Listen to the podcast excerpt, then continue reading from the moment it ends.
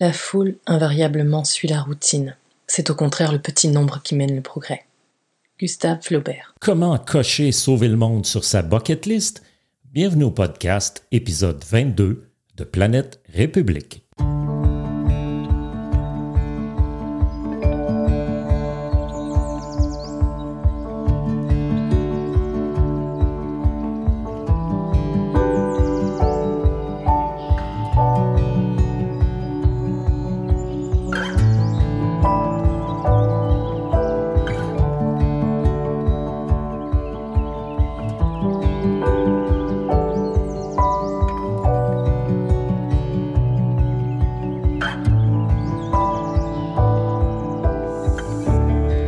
Ceci est le neuvième de dix épisodes de la troisième et dernière partie du projet Planète République.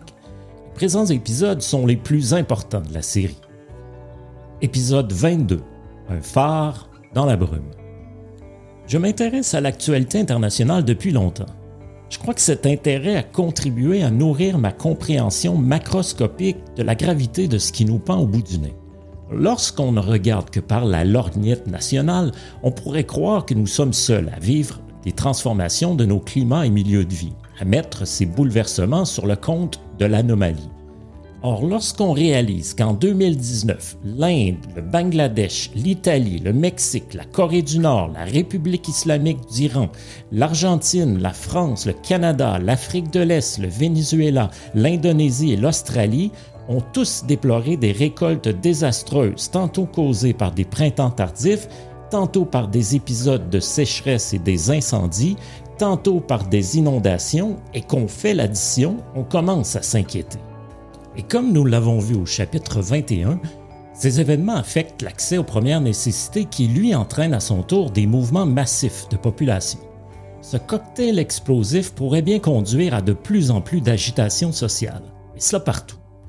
Si de l'agitation, des révolutions, voire des guerres civiles sont à prévoir pour nombre de pays, il apparaît qu'elles soient aussi fort malheureusement souhaitables, voire nécessaires, afin de casser le paradigme néolibéral actuel.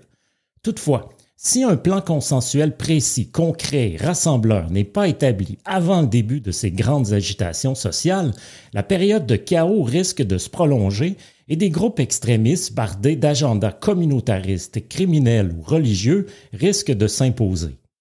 Éventuellement, à défaut de mieux, par lassitude, la nature ayant horreur du vide, nous retomberons dans l'ancien système, ordre servant si bien les puissants, qui par toutes sortes de moyens, dont la propagande, le retour d'une forme de macartisme, la corruption, l'emprisonnement, voire même l'assassinat des leaders, tenteront de restaurer.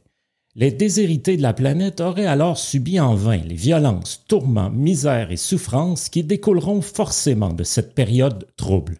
L'auteur et journaliste Naomi Klein explique justement ainsi les gains modestes des mouvements populaires d'opposition des deux dernières décennies, en Égypte, au Chili, au Liban, en Algérie, en France, en Iran, à Hong Kong, en Grèce, en Espagne, aux États-Unis et au Québec. Toutes ces manifestations ont aussi montré qu'il ne suffit pas de dire non pour être autre chose que des feux de paille, les mouvements d'opposition devront élaborer une vision globale et approfondie de ce qui devrait émerger pour remplacer ce système en déroute, et développer des stratégies politiques cohérentes et efficaces pour concrétiser leurs objectifs. Planète République se veut justement un plan pour la suite du monde. Si une partie d'entre nous, les lanternes dont nous avons parlé plus tôt, s'entendent sur ce que nous exigeons concrètement avant que la situation ne dégénère, il sera plus facile d'influencer ceux qui n'ont pas de plan et de canaliser les forces en présence vers un même objectif, et du même coup, abréger la période chaotique. Selon Erika Chenoweth, chercheure américaine spécialiste de l'histoire des mouvements civils, il ne faudrait aussi peu que la mobilisation de 4% de la population pour changer le paradigme d'un milieu donné. Pour initier un nouveau système de gouvernance mondiale, dans ce cas-ci, cela nécessiterait 4% de la population de la planète c'est la population des États-Unis. 4% ce n'est que quelques-uns d'entre nous. De nombreuses menaces planent sur nos générations. Elles font que nous traversons une période sombre de l'histoire humaine. Et les lanternes, plus il fait sombre, plus elles illuminent. Elles sont plus que jamais nécessaires. Jean-Jacques Rousseau, découragé à la fin de sa vie du peu d'avancement du projet de gouvernance mondiale, s'était posé la question. Va-t-on jamais arriver à la démocratie et à la citoyenneté mondiale? C'était il y a 400 ans. Nous avons pour y arriver aujourd'hui et depuis peu des outils fabuleux dont les humanistes de cette époque et des suivantes ne disposaient pas. Mais aussi, et peut-être surtout, nous vivons une atténuation des différenciations culturelles à l'intérieur du grand règne humain, comme aucune autre époque n'en a connu avant. Des humains de différentes ethnies, religions, langues et régions du globe consomment les mêmes produits, rêvent des mêmes choses. La consommation de masse nous configure peut-être bien plus que nous aimerions le croire. Le sociologue Jean Copin le résume ainsi. L'univers social contemporain a dissous jusqu'au plus profond de chacun de nous les références identitaires qui ordonnancent les différences majeures de civilisation, de culture, de genre, de personnes. Ceci expliquant peut-être cela, un peu partout sur la planète, en Europe, en Afrique, en Inde, des mouvements semblables à celui de Planète République émergent. Ils ont tous en commun de réclamer une nouvelle gouvernance pour le bien de l'ensemble de l'humanité et de la planète. À l'échelle de l'histoire, le mouvement est puissant. Tout cela relève de la synchronicité, théorie du psychiatre suisse Carl Gustav Jung. Celle-ci stipule que parfois, de nombreux événements qui ne sont pas liés et qui semblent relever uniquement du hasard se somment involontairement afin d'atteindre un même objectif. Faire évoluer une personne, un peuple ou l'humanité dans ce cas-ci à un moment précis de sa vie, de son histoire. Nous ne serions donc pas seuls à l'ouvrage dans cette œuvre qui peut sembler titanesque. Aiguillonnés par un sentiment d'urgence, de nombreux citoyens poussent dans la même direction, en tentant de communiquer les idées d'une humanité unifiée à ceux que Jésus-Christ appelait les humains de bonne volonté. Rien n'est plus fort qu'une idée dont l'heure est venue. Victor Hugo. Je disais à ma fille au premier jour de la période de confinement que décrétèrent en 2020 les gouvernements occidentaux que pour la première fois de ma vie, à 48 ans, j'avais l'impression d'entrer de plein pied dans le futur. Futur qu'on m'annonçait pour demain depuis la fin des années 70 sur les bancs d'école. Un futur étoffé de téléphones à écran, de voitures volantes, de sommeil dans des sphères transparentes en apesanteur et d'overboard. Or, c'est plutôt le futur de romans dystopiques que j'avais lus ou de leur adaptation cinématographique qui me revenait.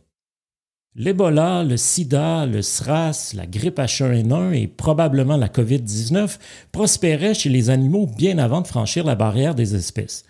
Le trafic d'animaux sauvages, la perte d'habitat naturel causée par la déforestation, l'agriculture intensive et l'élevage industriel, ainsi que la pollution perturbant la chaîne alimentaire, tous imputables à une insouciance de nos gouvernements, engendrent désormais un nouveau paradigme civilisationnel.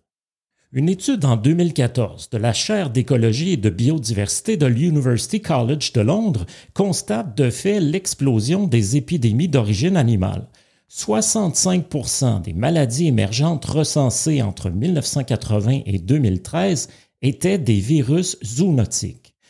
En février 2020, alors que l'OMS venait tout juste de décréter que la COVID-19 avait atteint le stade de pandémie, une autre annonce majeure de l'organisme se retrouvait dans l'ombre de l'éclipse médiatique du coronavirus, le retour du virus H5N1 de la grippe aviaire en Chine. Nous n'en sommes donc qu'au premier jour de prévalence de virus zoonotiques qui parfois, comme ce fut le cas pour le syndrome respiratoire du Moyen-Orient, seront beaucoup plus létaux. Selon l'OMS, environ 35% des cas notifiés d'infection ont abouti au décès du patient. Au moment d'écrire ces lignes, la thèse de l'accident de laboratoire n'est toujours pas écartée. Nonobstant, il y a tout lieu de croire que le coronavirus à l'origine de la COVID-19 était encore isolé dans une population de chauves-souris quelque part en Chine au mois d'octobre 2019. Pourtant, quelques mois plus tard, il se retrouvera disséminé sur toute la planète. Alana Sheikh, experte en santé mondiale et auteur de What's Killing Us, un guide pratique pour comprendre nos plus grands problèmes de santé mondiaux, estime que le coronavirus est notre futur. Par cela, entendons que ce sont nos modes de vie dans leur globalité, surconsommation, urbanisation, mobilité, spéculation, relation avec la nature, etc., qui sans entrave sont ultimement responsables de l'accroissement des crises sanitaires et des astres climatiques. Les deux sont en fait indissociables. Seulement un changement de cap, qui ne serait pas seulement géopolitique mais civilisationnel, peut sauver l'humanité. Si ce n'est pas un virus, ce sera autre chose. Mais la COVID-19 n'était qu'un des premiers d'une série d'icebergs à venir si l'humanité ne change pas de cap. pouvons-nous nous permettre de simplement espérer que, dans le cadre des structures politiques actuelles, nos dirigeants feront mieux la prochaine fois? Ces structures permettent elles-mêmes cette option? Ces interrogations, nous les avons posées en introduction. À la lumière de l'ensemble de la preuve que nous vous avons présentée, la réponse est non.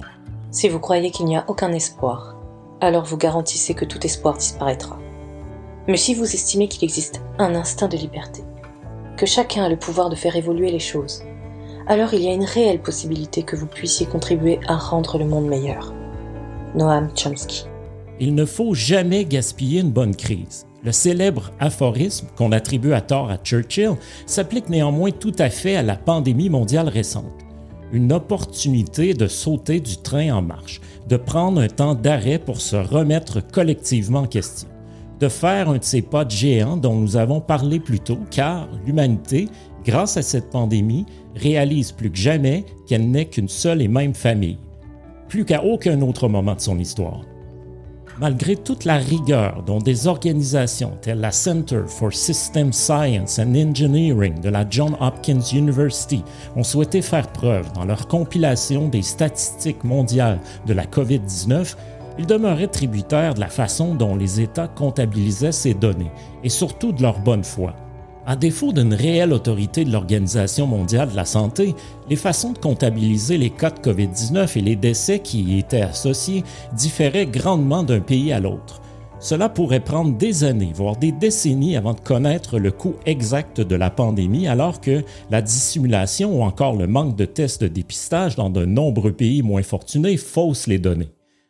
D'autant plus que les nombreuses mutations du virus finiront bien par engendrer un variant résistant au vaccin existant qui pourrait non seulement s'avérer plus contagieux, comme ce fut le cas du variant britannique, mais possiblement aussi plus mortel. Le long processus de vaccination de l'ensemble de la population mondiale serait alors à recommencer, et on pourrait n'être sorti de cette boucle avant très longtemps. Quoi qu'il en soit, le coût final s'élèvera à des millions de vies et à des millions de milliards de dollars. La seule façon de connaître le nombre des décès sera possiblement en comparant les taux de surmortalité mondiaux par rapport à la moyenne des mêmes mois pour les années précédentes.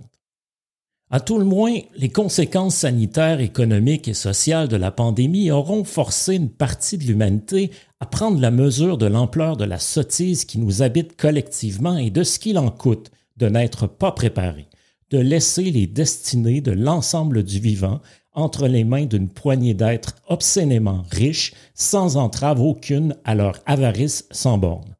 Si l'humanité avait pu compter sur une gouvernance mondiale élue par tous et redevable à tous, pouvant intervenir partout, parce que chez elle partout, et accordant toute son attention aux enjeux auxquels les États accordent peu d'importance, les choses auraient pu se dérouler fort différemment.